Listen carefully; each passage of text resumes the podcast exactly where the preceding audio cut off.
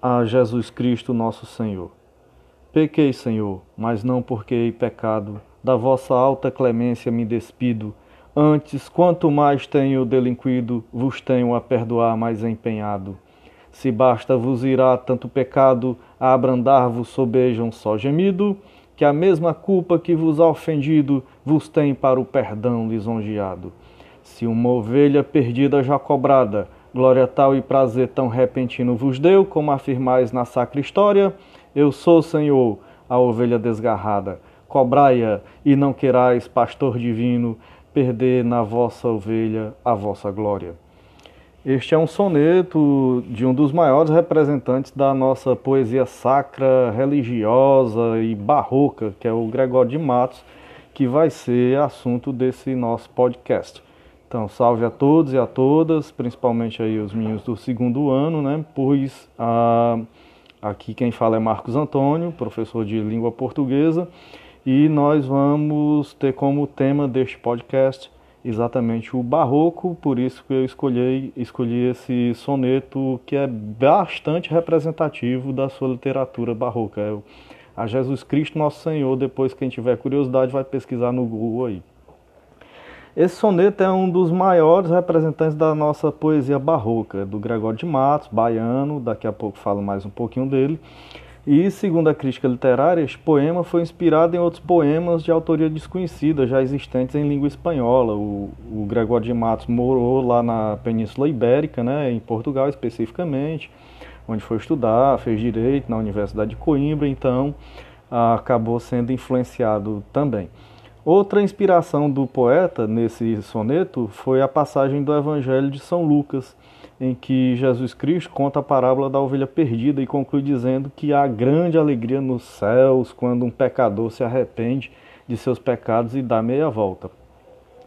Já nesse soneto, a temática da culpa versus perdão, aliás, caracterizando aí uma antítese, que é uma marca, uma das marcas ah, na poesia barroca, né, o uso de antíteses figuras de linguagem outras, as hipérboles para mostrar o exagero, paradoxos para mostrar o conflito do, do, poeta, do eu lírico, e nesse soneto em específico a, a culpa versus o perdão, que aparece posta em xeque, pois o poeta utiliza a linguagem para conseguir seu perdão e salvação, ele meio que chantageia o, a, a entidade divina, o Jesus, né?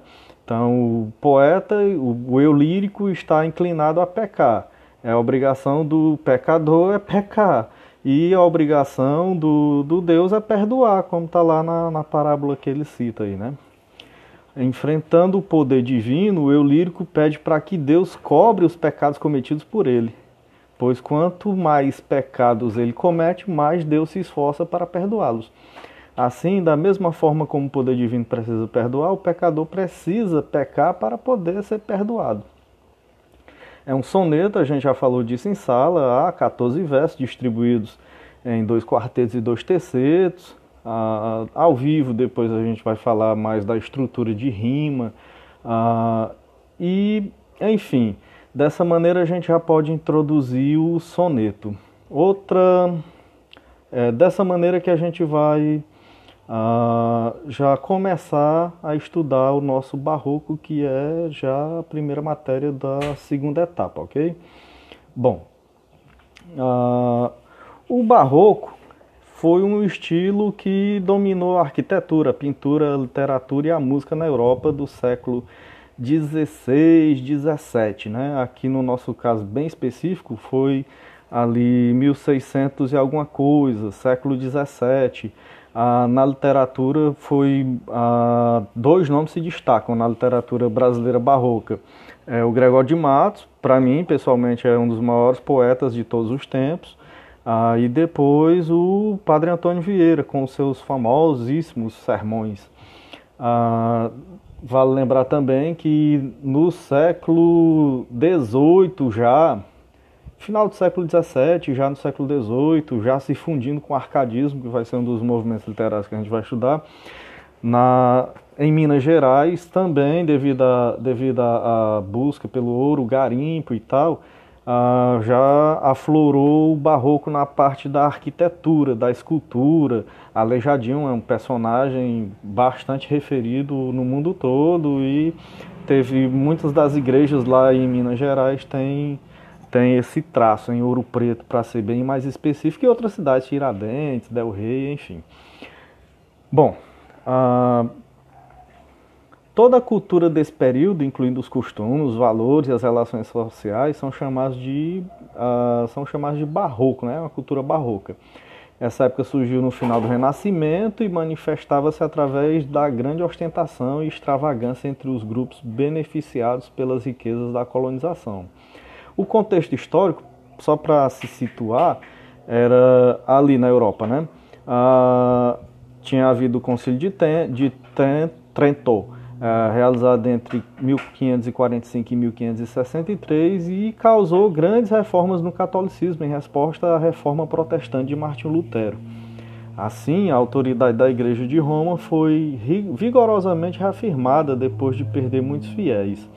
A Companhia de Jesus, ou a Companhia Jesuíta, né, dos Jesuítas, reconhecida pelo Papa em 1540, passa a dominar quase que inteiramente o ensino, Inclusive aqui no Ceará tem ainda tem um colégio particular, não vou dar, dizer o nome para não dar moral, mas fica lá pela banda do Dionísio Torres, Aldeota, os Playboy. Uh, tem também Baturité, um colégio que representa esse período aí, é fruto desse período aí. Então, ela exerceu um papel importante na difusão do pensamento católico aprovado no Concílio de Trento. A Inquisição que se estabeleceu na Espanha a partir de 1480 e em Portugal a partir de 1536 ameaçava a liberdade de pensamento. O clima era de austeridade e repressão. Foi nesse contexto que se desenvolveu o movimento artístico chamado Barroco, uma arte eclesiástica que desejava propagar a fé católica.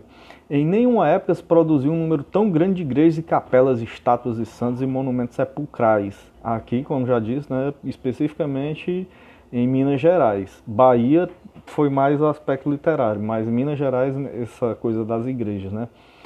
Em que quase todas as partes da igreja se associavam ao Estado. Ah, não havia Estado laico, não. Aliás, ainda não há, né? Assim, a arquitetura barroca, antes só religiosa, surge também na construção de palácios, com o objetivo de causar admiração e poder. As características do barroco ah, depois a gente vai esmiuçar através dos textos, mas de antemão ah, essas aqui se destacam. Vamos a elas. Arte rebuscada e exagerada, valorização do detalhe, dualismo e contradições, obscuridade, complexidade e sensualismo. No barroco literário especificamente, o cultismo e o conceptismo. Vamos nos deter mais um pouco nessas duas características. Cultismo e conceptismo são dois estilos literários que foram muito explorados no período do barroco. Enquanto o primeiro valoriza a forma textual, o segundo valoriza o conteúdo. Então, o cultismo significa jogo de palavras, também é chamado de gangorismo, ah, pois foi inspirado nos textos do poeta espanhol Luís de Góngora. É o gongorismo, desculpem, gongorismo. Esse estilo utiliza a descrição, termos cultos, precioso, ah, preciosismo vocabular, linguagem rebuscada e ornamental para expressar as ideias. É o famoso falar bonito, né? as palavras rebuscadas, difíceis, ah, os poetas barrocos, barrocos cultistas usavam demais. Além do uso desses termos, o cultismo valoriza os detalhes e a forma textual. É comum o uso de diversas figuras de linguagem, hipérbole, sinestesia, antítese, a gente já falou lá em cima, paradoxo, metáfora.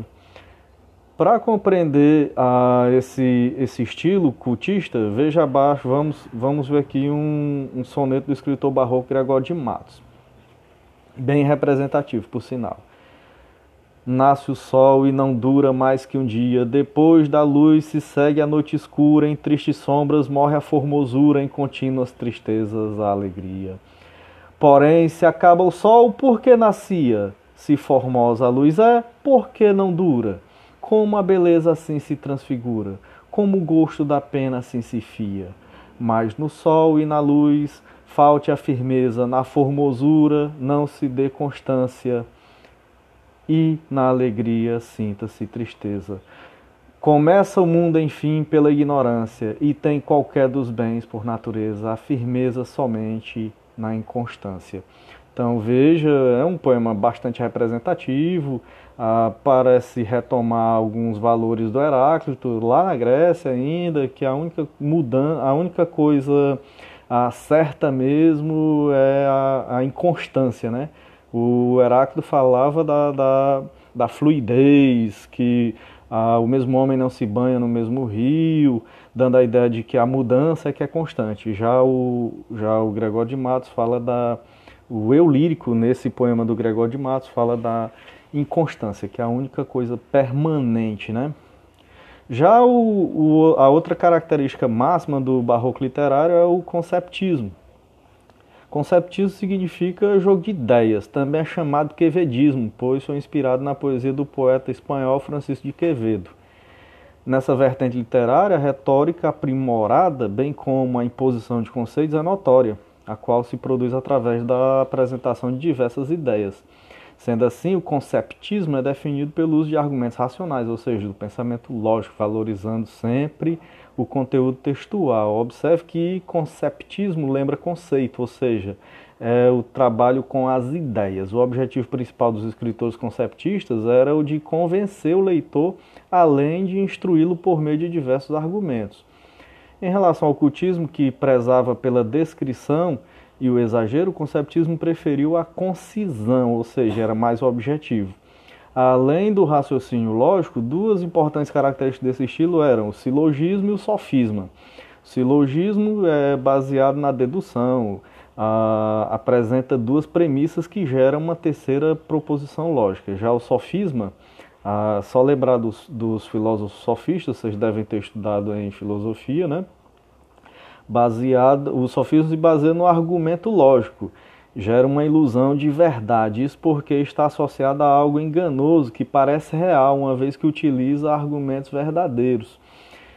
Ah, é o caso daquele soneto acima, ah, em que o, o, poeta, o eu lírico, o sujeito lírico, se considera a ovelha desgarrada, e se é a ovelha desgarrada, ele peca mesmo, e o Deus tem que perdoar mesmo. É, isso é um sofisma.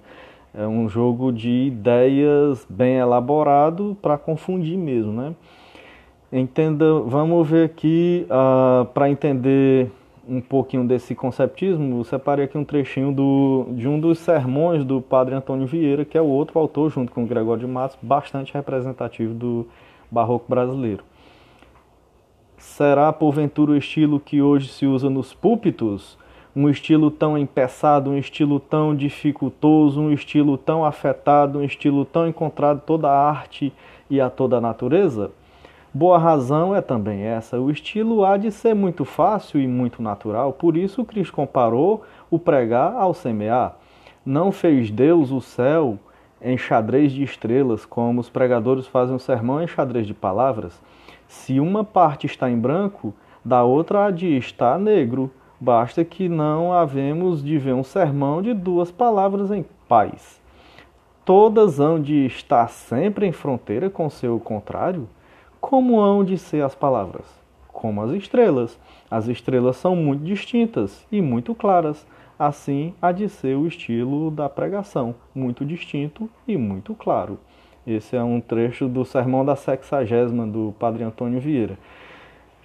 Bem, meninos e meninas, então ah, não há nada muito profundo, é apenas, é apenas para ter uma visão panorâmica mesmo do que, que é o barroco ah, se tivesse que resumir ah, em uma palavra o que é o barroco, eu diria que é o, que é o conflito.